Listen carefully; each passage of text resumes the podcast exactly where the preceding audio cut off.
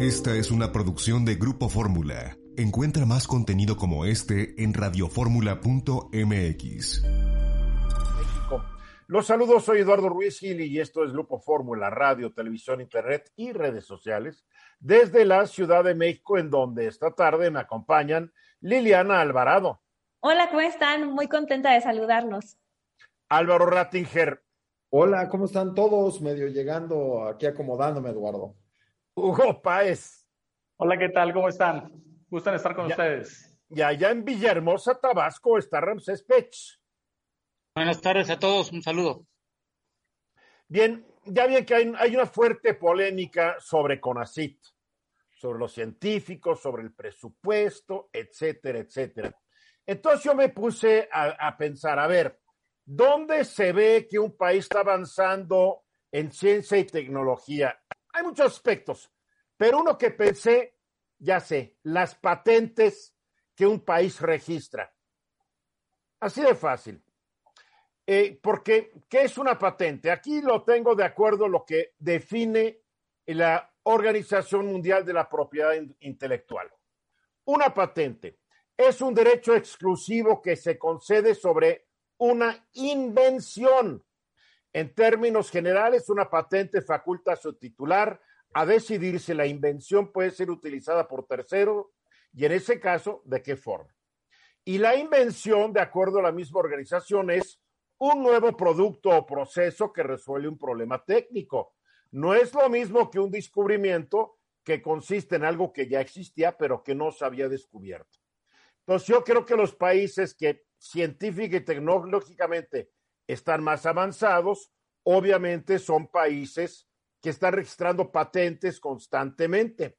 Entonces me fui yo a los mismos datos de la Organización eh, de la Propiedad Intelectual de Naciones Unidas y vi qué tanto se habían registrado patentes en 2019. Hay dos cosas. Una es una solicitud de patente y otra cosa es ya lo que es una, un patente que se acepta su registro. Entonces yo me encontré que en 2019, en las solicitudes de patente se refiere, México ocupó el lugar número 32. Que los 10 primeros países, no nos debe sorprender, fueron en este orden. China, Estados Unidos, Japón, Corea, Alemania, Francia, Reino Unido, Suiza, Países Bajos e India. Entonces dije, a ver, ¿y, cuántos de estos patentes locales, cuántas de las patentes que se solicitaron eran de, eran de productos, de invenciones locales de cada país? Entonces vi que México está en el lugar número 31 y que otra vez los 10 primeros son China, Estados Unidos, Japón, Corea, Alemania, Francia, Rusia, India, Reino Unido e Italia. También vi que en 2019 se solicitaron 3.224.200 patentes en todo el mundo. De estas, casi la mitad, 1.400, 600, 1.400.600 solamente de China otros 620 mil de Estados Unidos. Que el 88, bueno, el 89 de las patentes solicitadas en China eran de invenciones chinas y que solo el 12%, el 11% era de invenciones extranjeras. En Estados Unidos, y aquí vemos cómo ha caído Estados Unidos en lo que fue la gran potencia inventora, 46% de las patentes solicitadas fueron para invenciones estadounidenses y el 56% para patentes de otros países, invenciones de otros países. Vámonos a México. En 2019 se solicitaron 15.941 patentes, el punto 5 del total mundial, medio por ciento. 92% fueron de invenciones extranjeras. Se otorgaron 8.702 patentes en México, 95% de procedencia extranjera, lo que muestra indiscutiblemente que nuestro país depende, pues casi al 99%, 95% de otros países. Entonces me pregunto, después de casi 51 años de existencia, ¿de qué tiene que presumir el Consejo Nacional de Ciencia y Tecnología? ¿En qué se ha ido todo el dinero? ¿Qué grandes invenciones han surgido de todos estos investigadores que hoy tanto está todo el mundo defendiendo? Porque los números demuestran que estamos en la calle, en la vil calle, y que no se ha avanzado. No hay ciencia y tecnología en México. Dejemos de engañarnos. Los números nos lo dicen. Claro, alguien saldrá, seguramente Hugo dirá, no, es que ha habido muchas cosas interesantes, pero yo siempre que tengo esta discusión, a la gente le digo, dame tres cosas que hayan inventado en México que hayan beneficiado a todos nosotros y generalmente pues todo el mundo se queda muy calladito. Sí, Hugo.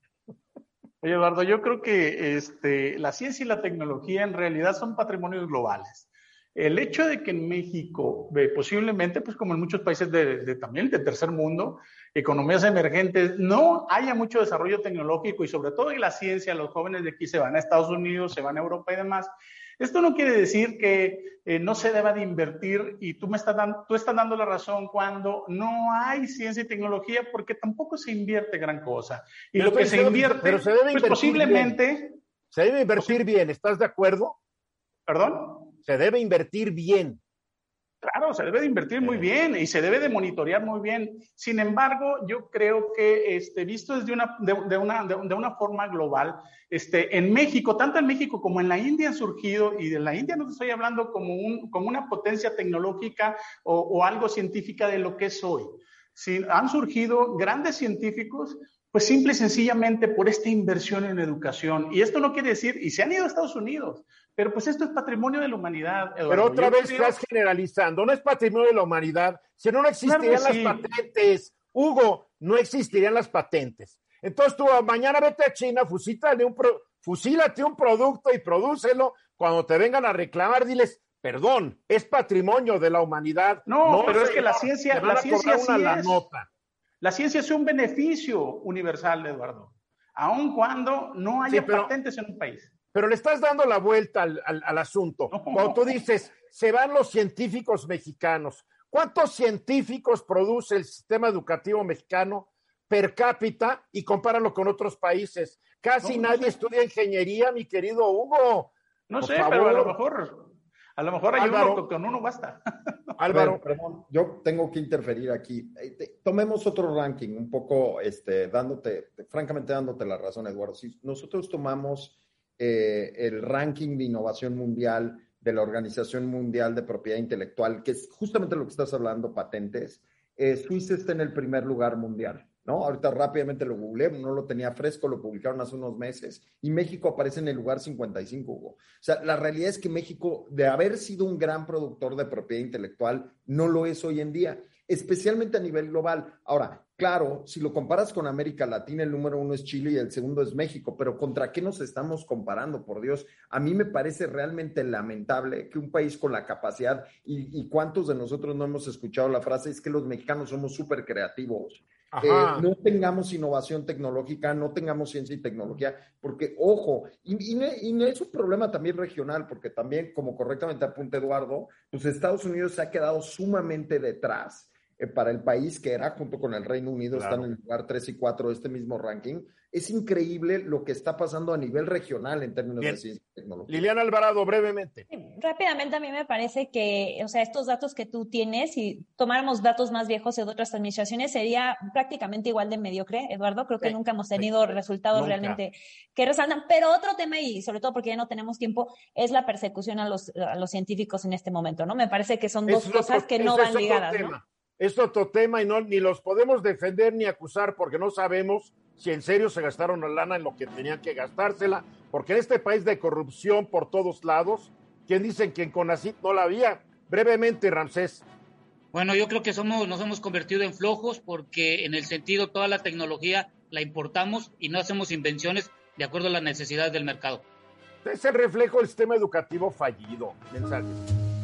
Exactamente, faltan 13 minutos para la hora uno de los grandes problemas que nuestro país se enfrenta, y, créanme, el gobierno no tiene dinero, no tiene dinero por un solo hecho. 60% de la fuerza laboral está en la informalidad y no paga impuestos. paga IVA cuando lo, cuando lo consume y a muchos lugares llegan con IVA o sin IVA, también le cobran con IVA o sin IVA.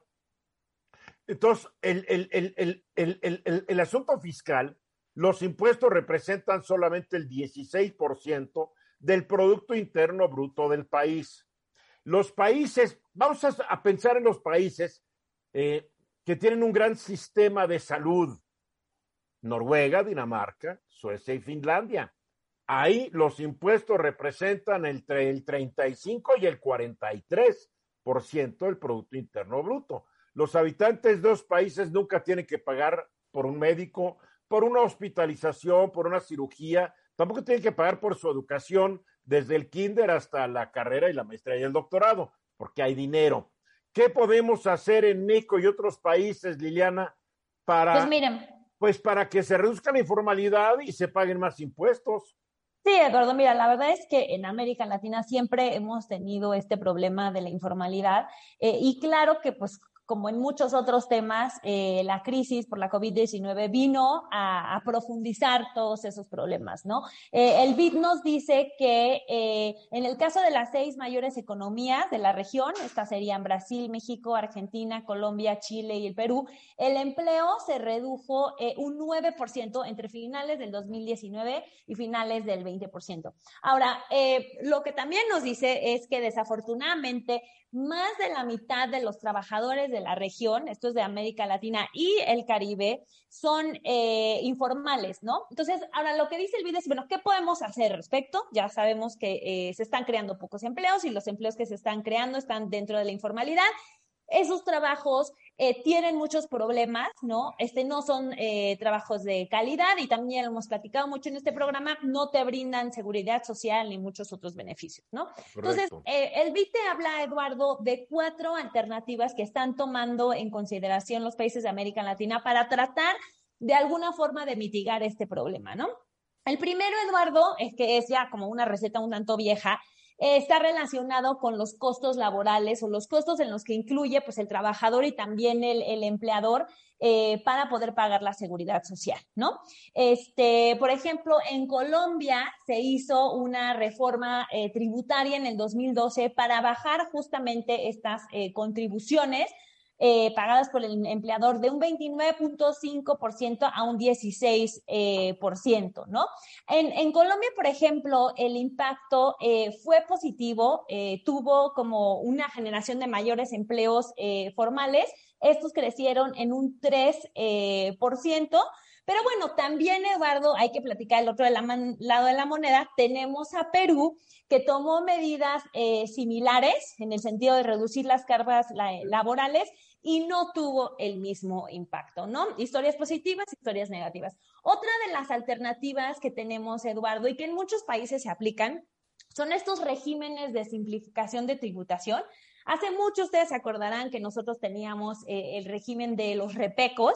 Después, en 2014, ese eh, régimen fue sustituido por el régimen de incorporación fiscal.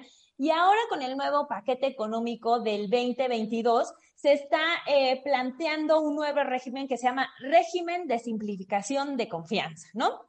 Básicamente, ¿qué es eso? Pues es regímenes que tratan de hacerle la vida más sencilla y menos burocrática eh, a las pequeñas empresas o incluso pues a los pequeños emprendedores, ¿no? Y menos oneroso, ¿no? Menos oneroso, menos burocrático, este, que sea más fácil pagar impuestos. Ahora, te voy a ser eh, muy sincera, Eduardo.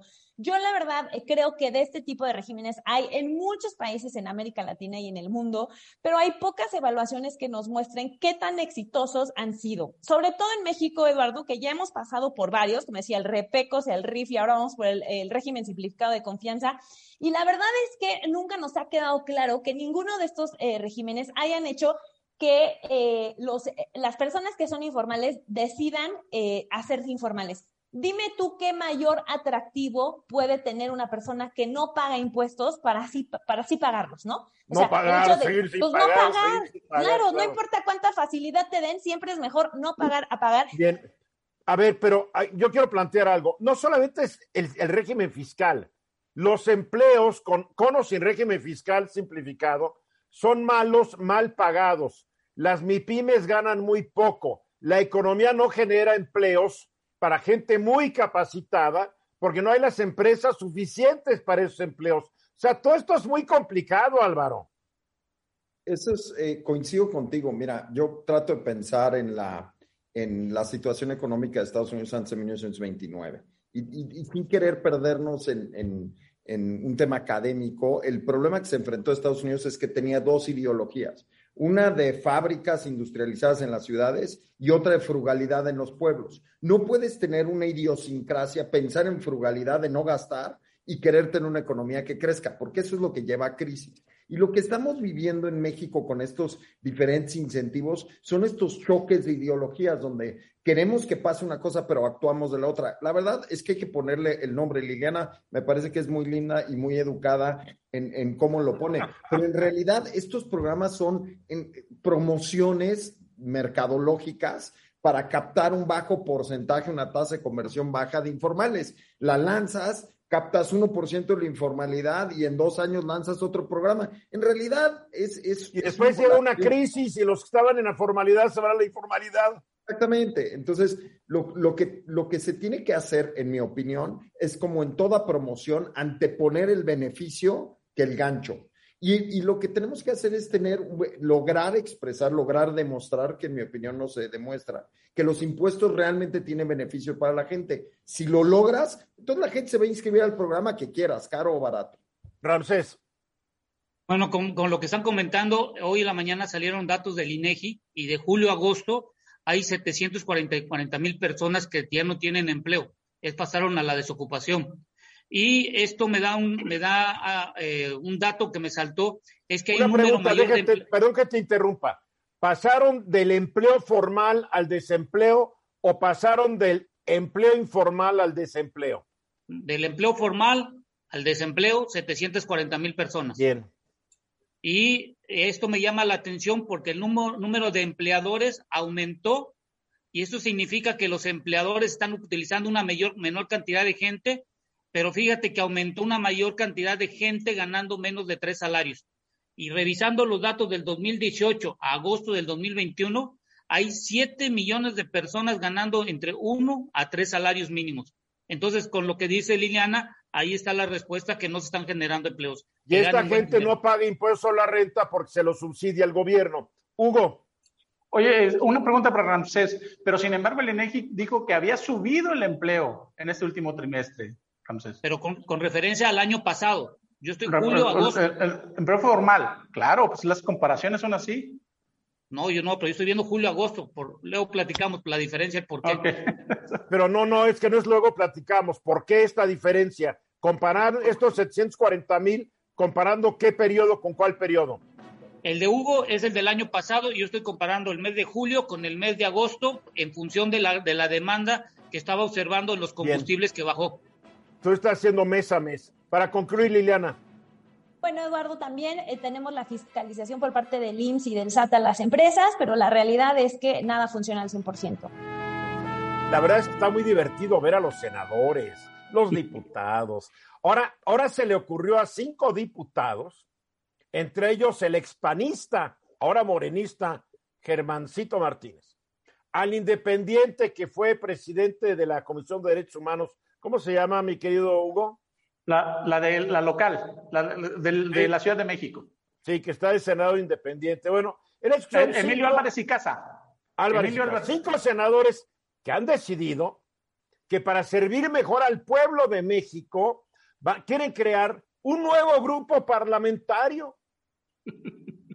que no, que, que, o sea, porque los grupos parlamentarios se conforman de acuerdo a los partidos representados en cada cámara. No, ellos pertenecen a diferentes partidos y un independiente dicen, vamos a crear un nuevo grupo para representar al pueblo.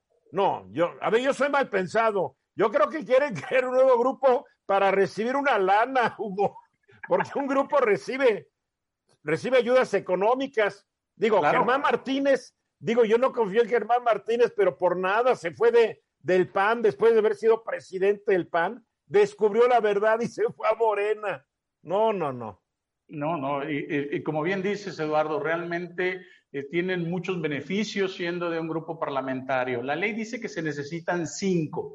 aunque también la ley dice que deben de pertenecer a un partido. Pero hay jurisprudencia donde eh, que esto ya ha sentado, hay antecedentes que ha sentado jurisprudencia donde se ha formado anteriormente un grupo parlamentario de cinco que no pertenecen a un partido. El caso es que también aquí el, presidente de la Jucopo, este, Ricardo Monreal, pues dijo que, que, posiblemente sí les vayan, eh, los, vayan a aceptar, tiene que llevar el aval de la Jucopo, y con una risita que yo pienso que este grupo, que se llama un grupo parlamentario plural, porque como tú bien dices, Germán Martínez no es morenista, pero es de la bancada de, Morena. Tampoco es panista porque salió del PAN. Emilio Álvarez y Casa es un senador independiente. Perdóname, si no pertenezco a la bancada morenista, soy morenista. Ah, Vamos fijándonos estas hipocresías de nuestros políticos. Sí, Yo soy candidato ciudadano. Mangos, fuiste por un partido y a ese partido.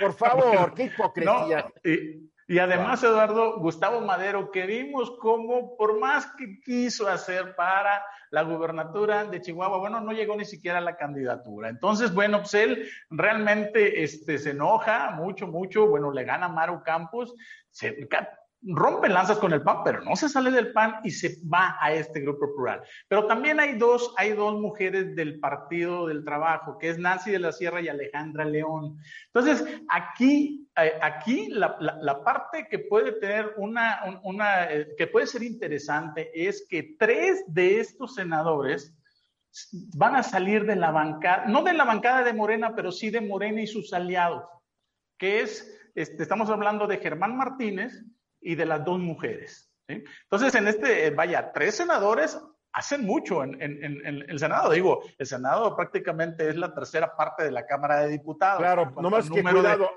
Tú dijiste que Ricardo Monreal dijo que sí podría tal vez constituirse este grupo, pero la presidenta del Senado, la exsecretaria Florero de Gobernación y exministra de la Suprema Corte, Olguita Sánchez Cordero, dijo que no se puede aunque no creo que le vayan a hacer mucho caso a ella. No, no, no, pero es que este grupo parlamentario, Eduardo, necesita el aval de la Junta de Coordinación Política, no de la mesa directiva.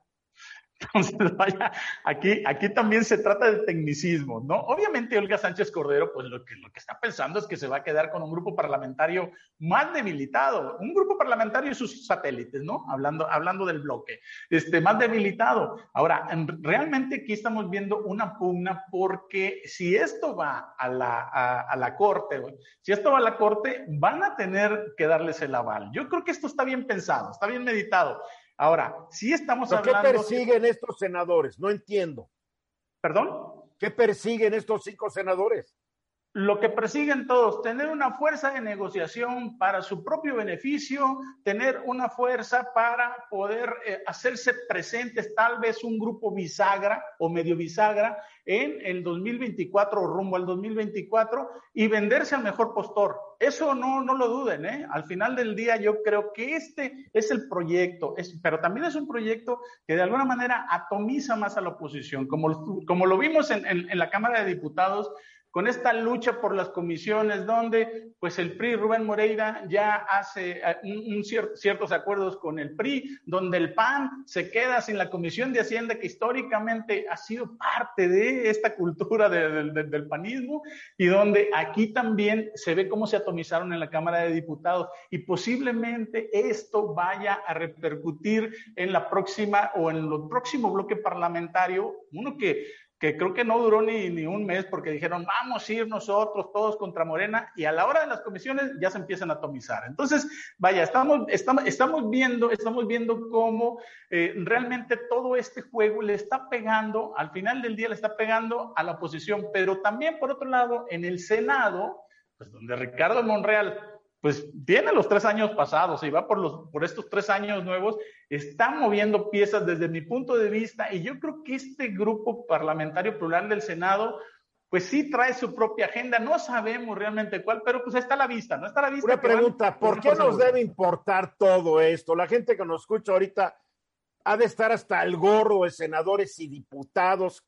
¿Por qué les tiene que importar realmente? ¿Por qué este yo, mira, Eduardo, yo creo que la vida política, así como decimos, como, como la gente cuando dice, a mí no me gusta la política porque esto es una porquería, porque todo, esto define muchísimas cosas del rumbo del país.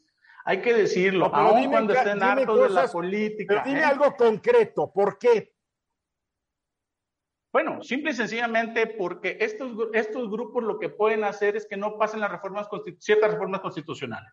O pueden hacer que pasen. Ya, con eso me dijiste algo. Ah, ¿Quién más quiere hablar? Porque no veo manos. Ramsés.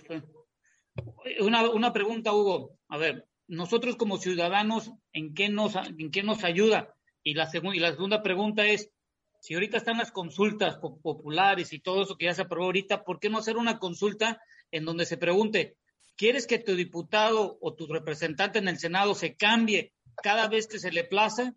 Yo creo que hay que hacer una consulta en ese sentido porque si nosotros lo estamos eligiendo, no nos están preguntando a nosotros si se puede o no cambiar. Al contrario, mira, yo creo que nos deben de preguntar que si le queremos seguir pagando el sueldo. Me encanta tu ingenuidad. Qué ingenuidad más refrescante. A ver, Álvaro. Claro, digo, ya sumándome al carro de Ramsés, en principio los diputados deberían de representar a, sus, a los ciudadanos que votaron por ellos y los senadores a los estados. La realidad es que no pasa pero no pasa porque desde la primaria no se explica para qué, para qué los votamos. Y por eso tenemos estas consecuencias. Me da muchísima pena, pero muchísimos mexicanos con los que yo he conversado no saben exactamente por qué y para qué votaron y cuál es el rol para la gente que votaron. Entonces, lo que vemos es que conforme se acercan las elecciones presidenciales, se generan nuevos grupos de, poder, lo cual francamente por mí está perfecto siempre y cuando, siguiendo los deseos muy bien intencionados de Ramsés, representen al asociado a los estados. Ahora, también es un hecho que alrededor del mundo las clases dirigentes políticas cada día están más divorciados de sus bases, incluyendo los gobiernos populistas que se atribuyen a representar al pueblo, pero el pueblo es una concepción un tanto vaga e indefinible que es el pueblo, ¿no? Pero en fin, ahí está, hay un divorcio cada vez mayor entre legisladores, gobernantes y los que no lo somos. Liliana. A mí me parece sinceramente muy desagradable cómo se usan esos eh, curules para beneficio propio. Evidentemente la ciudadanía es lo que menos importa, pero incluso para ellos la ideología partidista, la lealtad, o sea, les vale un reverendo eh, cacahuate. Y como dice Hugo, no, esto tal vez debilita a Morena, no, no va a debilitar a Morena porque si se les paga el precio que ellos quieren por su voto, van a estar como estaban antes. O sea, lo único, lo único, Hugo, que está sucediendo es que, como tú dices, o sea, su voto va a valer más caro y la negociación pues va a tener que ser en beneficio de ellos y tan tan, ¿no? De ninguna manera estamos ciertos si eso va a debilitar a Morena o no, simplemente los que ganan con esto son ellos, pero lo, lo, lo más molesto es que lo traten de ver, como dice Eduardo, como una postura de ciudadanos independientes, apartidistas, como que si ellos no estuvieran mezclados con el cochinero que es la política en este país. O sea, eso realmente es muy molesto. Además estás hablando, mira, Emilio Álvarez y Casa dice que muy independiente. Germán Martínez, un tránsfuga. Gustavo Madero, un frustrado. Y estas del PT, pues hay que estar medio loco para ser miembro del PT, que es el único partido en el mundo que apoya a Corea del Norte, caray. Digo, digo, ¿qué onda? Estos cinco, de los cinco no haces uno, ¿eh? Oye, Eduardo, yo creo que aquí eh, realmente el trasfondo de todo esto es como hemos visto cómo en los últimos años, los últimos lustros, se ha ido deteriorando cada vez más el sistema de partidos. Eh, esta también atomización y la aparición, la aparición de partidos pequeños y demás, bueno, lo están haciendo obsoleto y no nada más en México. Que también es un fenómeno mundial. A nivel mundial, o sea, en realidad, ahora, ¿hacia, hacia, hacia dónde debe de ir este, este sistema parlamentarismo, parlamentarista? Definitivamente hacer, achicar cada vez más a los partidos y ser un sistema de individualidades, porque al final del día todos son individualidades, todos son intereses de cada uno de los, de, los, senadores y los diputados. ¿Lo hemos visto con quién? Nada más con Germán Martínez. Ven, vamos a ver en qué para, a ver si se los aprueban. Mensajes. Estás escuchando Eduardo Ruiz Gili. Al aborto legal y seguro. Se como, como el día de la despenalización y legalización del aborto. Esto se celebra el 28 de septiembre de cada año y la iniciativa surgió ya desde 1990 en el quinto encuentro feminista latinoamericano y del Caribe. En la Ciudad de México y en muchas ciudades del país, manifestaciones de mujeres eh, a favor del, del aborto legal y seguro. Mucha gente ignora, pero el 8% de las muertes de mujeres alrededor del mundo se deben a abortos mal realizados. Estamos hablando de miles de mujeres que mueren cada año porque se les prohíbe el derecho a decir lo que ellas quieran hacer en sus cuerpos. Nos acompaña por la, vía, por la vía del Zoom y por las imágenes nuestra reportera Andrea Meraz para platicarnos qué está pasando en el centro de la Ciudad de México. Andrea, buenas tardes. Pues en este momento nos encontramos sobre el paseo de la reforma a la altura de la glorieta de La Palma, donde pues ya eh, vamos rumbo hacia el Zócalo Capitalino. Hubo tres eh, convocatorias de movilización, la primera a la una de la tarde en el Monumento a la Revolución y después a las tres de la tarde desde la Estela de Luz.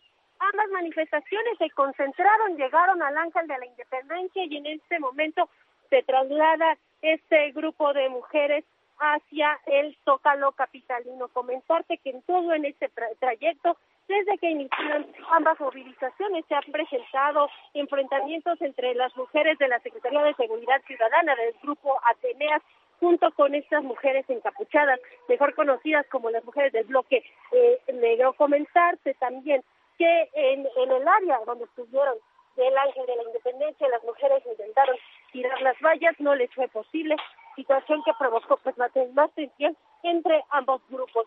En este, pues en este momento se están lanzando petardos, eh, se están tratando de, de replegar las mujeres policías, tratando de defender con estos gases extintores y hasta el momento pues no nos reportan algún lesionado en esta movilización.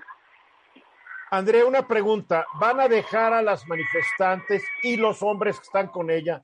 ¿Las van a dejar y los van a dejar entrar al Zócalo? Esta mañana yo fui al centro de la ciudad para llegar al Zócalo y era una fortaleza, o sea, imposible pasar por Venustiano Carranza y muchas calles estaban bloqueadas por muros de metal que miden varios metros de altura, que van de pared a pared, donde no pasa ni un peatón. ¿Van a dejar entrar a los manifestantes al Zócalo o el Zócalo ya no está eh, disponible para quienes se manifiesten de esta manera? hasta donde sabemos, el grupo de la Secretaría de Seguridad Ciudadana sí iba a permitir el paso, incluso iban a ser, eh, digamos, eh, custodiadas por elementos de las Ateneas sobre la calle de 5 de mayo. Tampoco las mujeres eh, de, de esta movilización tenían muy claro si iban a ir o no al Zócalo Capitalino. Por eso, en principio, llegaron hasta el Ángel de la Independencia.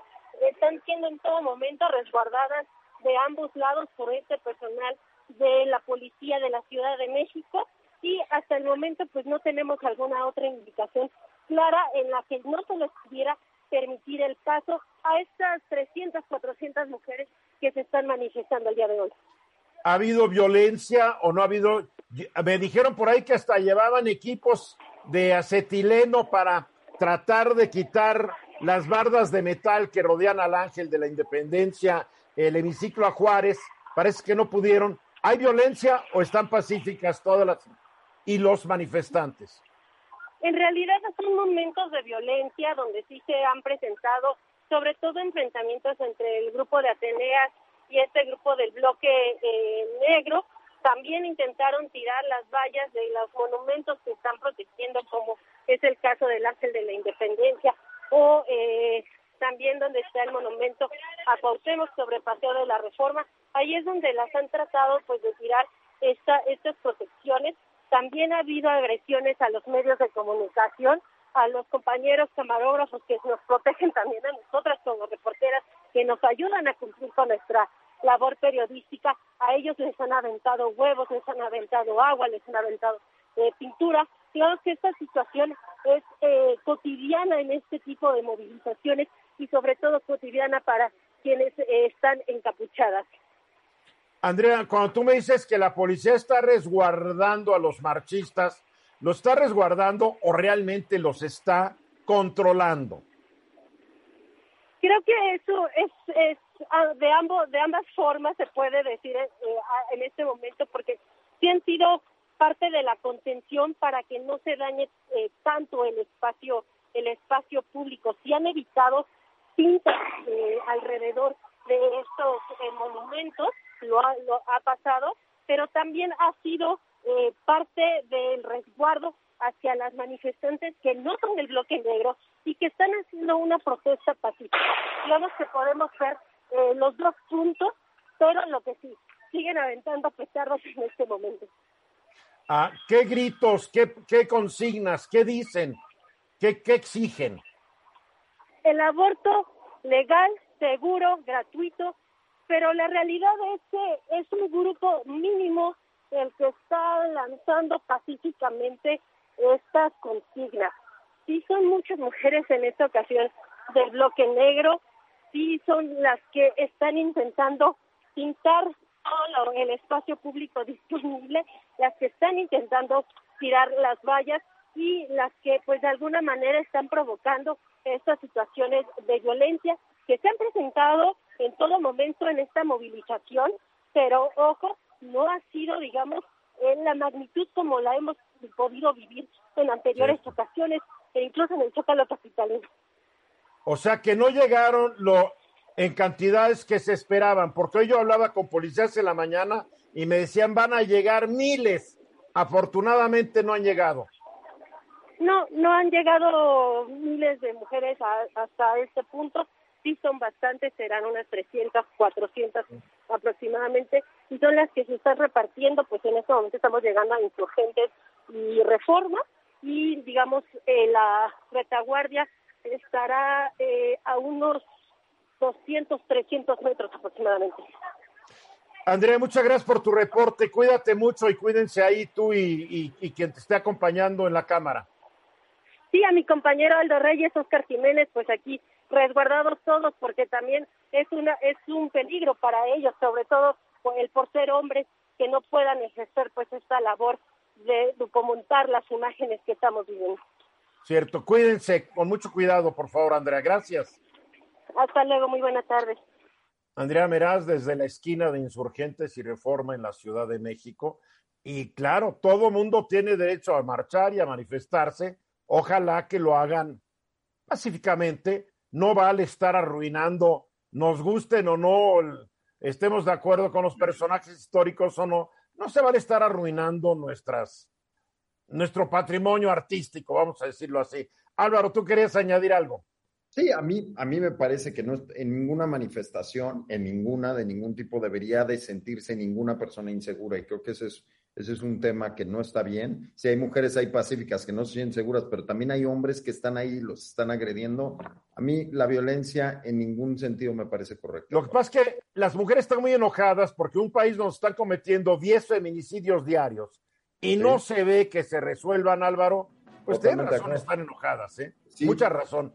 Ante pues una autoridad impotente y una impunidad campeante. Estoy de acuerdo, pero, pero el reportero no le no, no, no está haciéndolo, ¿verdad? No, no debería ser. Mensaje, Y Álvaro, que es, Álvaro me cae bien porque es obsesivo, él sigue y hasta que no le entiende a un tema, nos lo va a estar machacando. Y uno de estos temas es cómo vamos a estar trabajando en el futuro o cómo estamos trabajando ya porque el futuro nos alcanzó, Álvaro. Entonces, ah, y sé que es un tema que te preocupa mucho y, si no me equivoco, porque como trabajemos, el lugar donde trabajemos, va a afectar sistemas de transporte, va a afectar mercados inmobiliarios, va a afectar redes de comunicación de Internet. O sea, tiene una importancia fundamental para la economía. Es cierto, Eduardo. Loncherías van a quebrar, la gente ya no llega a la lonchería porque está en su casa. Es, muy cierto, Eduardo. La, realidad es que sí, y, tienes muchas razones. Es un tema que me preocupa mucho. En, la revista siempre estamos tratando de entender al consumidor, este, su rol en la economía, es decir, la participación de los sueldos, por ejemplo, en, el Producto Interno Bruto, que, va a la baja, los sueldos promedios de las personas que están a la baja, cómo la gente está consiguiendo para salir adelante, porque eso incide naturalmente en el consumo y como sabes, pues pues en Mercados.0 nos importa mucho el consumo, siendo una revista de mercadotecnia. Y, hoy justamente lo que, lo que les traigo es el futuro del trabajo con respecto a, una, a una matriz de, los, los americanos usan la palabra construct, pero en México hablamos de modelo, un modelo de entendimiento del futuro del trabajo publicado por Deloitte. Eh, que básicamente tiene como cuatro ejes, ¿no? Habla de que, los, que, la relación entre las personas y su empleado se van a, se van a, dividir en cuatro grandes grupos rápidamente, en, en, las personas que busquen propósito, en las empresas que busquen talento sobre todas las cosas y se van a pelear por talento, en utilizar al empleo de manera un poco temporal, es decir, estar cambiando mucho empresas. Y el más interesante del que quiero platicar a ustedes es la división entre el trabajo y la vida privada. Eh, que, que este fenómeno se da especialmente, según este modelo, cuando convergen dos cosas, baja de talento y eso es muy duro decirlo, pero la realidad es que la calidad del talento en México ha bajado. Arrancaste tú hablando de eso, ciencia y tecnología, innovación. México ha perdido terreno en términos de talento. No que estuviéramos muy adelantados jamás, también, cuidado. No, no, Tampoco soñemos, no seamos románticos. No, no, no, no, no, no, en lo más mínimo. Pero la realidad de las cosas es que el, talento que tiene México normalmente lo perdemos otros países. Tú me has escuchado hablar de cómo me ha tocado a mí entrevistar en países europeos, en medios de, de concursos mundiales de creatividad y los grandes pensadores resulta que son creativos mexicanos, pero trabajando en Holanda, trabajando en Francia o trabajando en Italia. Es una pena, perdemos mucho talento. Porque la economía no da para darles chamba. Por, supuesto, lo porque las empresas tampoco quieren invertir en ellos, porque las empresas prefieren importar tecnologías que invertir y generar sus propias tecnologías también. Exactamente, exactamente. Y el segundo eje no nada más es falta de talento, una ausencia de talento, es el impacto de las medidas gubernamentales con respecto al talento. Y eso es un, un punto bien interesante en México ahorita. México, en medio de la pandemia, sufrió uno de las no sé si sufrió la palabra, pero, pero vivió en medio de la pandemia uno de los efectos más claros de intervención del gobierno en la relación obrero-patronal. Y esto tiene que ver con las leyes que cambiaron con respecto al outsourcing, que si son servicios especializados y no, sin querer politizar si es bueno o no. Lo que sí vemos es que México es uno de los países que más ha intervenido en esa relación junto con Estados Unidos de dos diferentes formas. Estados Unidos lo hizo con estímulos y México lo hizo a través de legislación, pero a eso hace... Quitándole competitividad al país. Pues, mira, más que competitividad, lo que hace es que nos apunta a que nos, nos enfrentaremos a una relación obrero-patronal con una división muy clara entre la vida personal y la vida laboral. Y eso tendrá efectos importantísimos en el futuro de las empresas. Básicamente esto lo que quiere decir es que las empresas esperan yo te contrato, tú ten tu vida y yo tengo mi trabajo, pero se separan totalmente, a diferencia del modelo más europeo que tiene que ver con propósito, con, yo que sé, salvar al planeta, una serie de cosas. Y eso genera, entre otros problemas, una altísima rotación dentro de las empresas. Y eso es lo que, lo que quiero platicar hoy y cómo las empresas están respondiendo a eso. Dime, Liliana.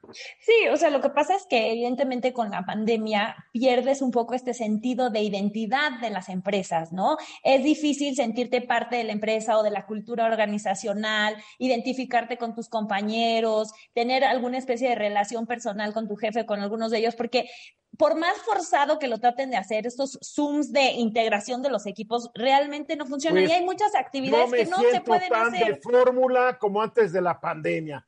Porque estuviste en fórmula antes. Esa es una gran diferencia, Eduardo.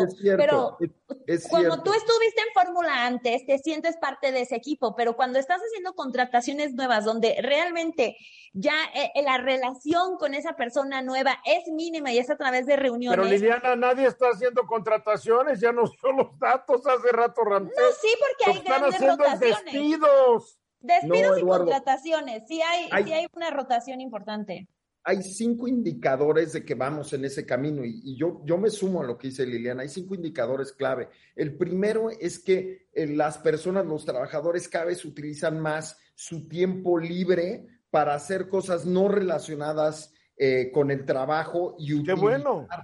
Claro, y utilizar ese tiempo libre pagado para persecución de proyectos personales. Y eso es, es, un fenómeno que está sucediendo en las empresas ahorita, donde las vacaciones se utilizan. Yo te digo, yo doy clases en diferentes universidades y te puedo decir que tengo alumnos que cuando arranca la clase dicen, trabajo para esta empresa, me están pagando el curso y con este curso es para poner mi nueva empresa. A ver, Álvaro, pero también las empresas quieren controlar de repente a sus trabajadores 24/7, Por porque les, les mandan un WhatsApp a las 2 de la mañana y que esto y necesito aquello. También las tecnologías están haciendo que los empleadores sean más invasores de sus empleados. Claro, por supuesto. A veces hasta quieren ver, hasta les quieren checar sus redes sociales, a ver si no han subido cosas indebidas a la red. O sea, por supuesto, y, cuando nosotros hablamos de la división de vida personal y trabajo, también tenemos que ver el fenómeno y el rol que están tomando las empresas en contraparte, por supuesto. Es, un, es, es una dualidad, es un yin-yang, si me permites. No creo que muy balanceado, pero es un yin-yang. Número dos, eh, lo que están viendo es que hay menor participación en eventos de la compañía. Un poco lo que decía Liliana, hay menos participación hoy. A ver, yo te cumplo lo que te tengo que cumplir, pero no me interesa formar comunidad con los integrantes de la compañía y esto naturalmente le pega a las compañías con alta rotación. Pero desde siempre ha existido eso. Eduardo, créeme, van a hacer, a menos de que tú, oye, a menos de que tus fiestas de fin de año sean muy divertidas, Álvaro. Mira, a ver, a ver, a ver, no la del 2020. Ramsés. Bueno, yo, yo creo con, con, lo, con lo de Álvaro, yo creo que, que, a ver, las empresas anteriormente eran llegar al horario de las 8, salir a las 4 de la tarde y empezó lo de la parte de responsabilidad social, en donde buscaba una integración con la comunidad y había una interrelación en que la empresa tenía que ir a una comunidad a estar la, la parte de la sociedad y todo eso. Todo eso ya se perdió con la pandemia. Lo que yo estoy observando es que mucha gente les está costando trabajo regresar a su trabajo porque ya se acostumbraron a un modo viviendo dentro de la casa. Entonces, el rendimiento, lo que estoy observando es que no es el mismo hasta antes de la pandemia, porque como estás limitado a un horario y te preocupas a qué hora voy a salir, cómo voy a tomar el camión, cuánto voy a tener, si va a llover, y cuando estabas en la casa no tenías ninguno de esos problemas. Entonces yo lo que estoy observando es que a la gente les está costando más trabajo regresar a las oficinas y sobre todo adaptarse a la forma como hoy en día están. A nadie le gusta echarse dos horas o tres en una micro, mi querido Ramses. A nadie. Ni manejar una hora en su, en su coche enfrentándose con todos los cafres que igual que tú te rodean. A ver, Hugo. Oye, pero yo creo que hubo un tiempo en que en México hacía, eh, cuando menos en el tema de espectáculos y en el tema de letras hispanas, intelectuales y demás, eh, pues sí tenía un cierto liderazgo, sobre todo en América Latina, y hacían cosas muy, muy, muy importantes. Por ejemplo, eh, realmente todos los artistas, demás cantantes, intelectuales, se concentraban en México. Algo les ha robado ya de, un, de unos lustros para acá, Miami y la población hispana en Estados Unidos. Eso se acabó desde los setentas, mi querido Hugo. No, no, no, Eduardo. Por favor. No, Eduardo, yo creo, yo creo que todavía 10 años atrás Estamos hablando de que hacían muy, muy bien las cosas, cuando menos eh, las empresas de espectáculos en México. Realmente. Hace años dejaron de venir porque México dejó de ser un gran negocio para eso es lo que voy, es a lo que voy. Lo que digo yo es que algo bien estaban haciendo porque realmente eran líderes en todo ¿Pero qué tiene que ver esto con lo que está diciendo la forma de trabajo de Álvaro? No, no bueno, yo creo que aquí, aquí, aquí lo importante es si se retoma este tipo de, eh, de, de, competitividad que tenían las empresas de México y como lo vamos a hacer, como lo estamos haciendo aquí, lo estamos viendo, por ejemplo, en el teatro ahorita. ¿Sí? Cómo se están yendo para abajo, pero tienen que hacer algo todas estas empresas de espectáculos, yo creo en la nueva forma de trabajar. Yo no dudo también que esto se vaya a acabar y vayamos a regresar a lo mismo, ¿eh? Dentro de cuatro o cinco años. A ver, cuando después de esta, después de esta desviación cultural del tema. No, pues Álvaro, Álvaro. Gracias, gracias. Mira, el, el, gran reto que tenemos ahorita como, como empresas, y me gustaría cerrar como esto es, eh, si, perseguimos una ruta donde el trabajo y la vida personal se separan, es difícil que la gente se sienta comprometida, nuestros equipos de trabajo. Y si no se sienten comprometidos, no tendremos desarrollo, crecimiento y mucho menos innovación. Entonces, mi consejo es tratar de perseguir el propósito dentro de nuestras empresas y marcas. Pues tienen ustedes que crear la manera en que a través de Zoom y todo eso los integren. Digo, también sean más creativos, por favor. Regresamos. de regreso. Ramsés Pech, para variar, quieres hablar del, sector energético. Para ti no existe otra cosa que los hidrocarburos. Yo creo que desayunas, comes y cenas hidrocarburos. Y acabo de leer ahorita los datos de la OPEP, que están pronosticando el año 2045, según ellos, del sector de energía, van a seguir continuando utilizándose carbón, el petróleo y el gas natural hasta el año 2045, según datos de la OPEP. Y te digo por qué.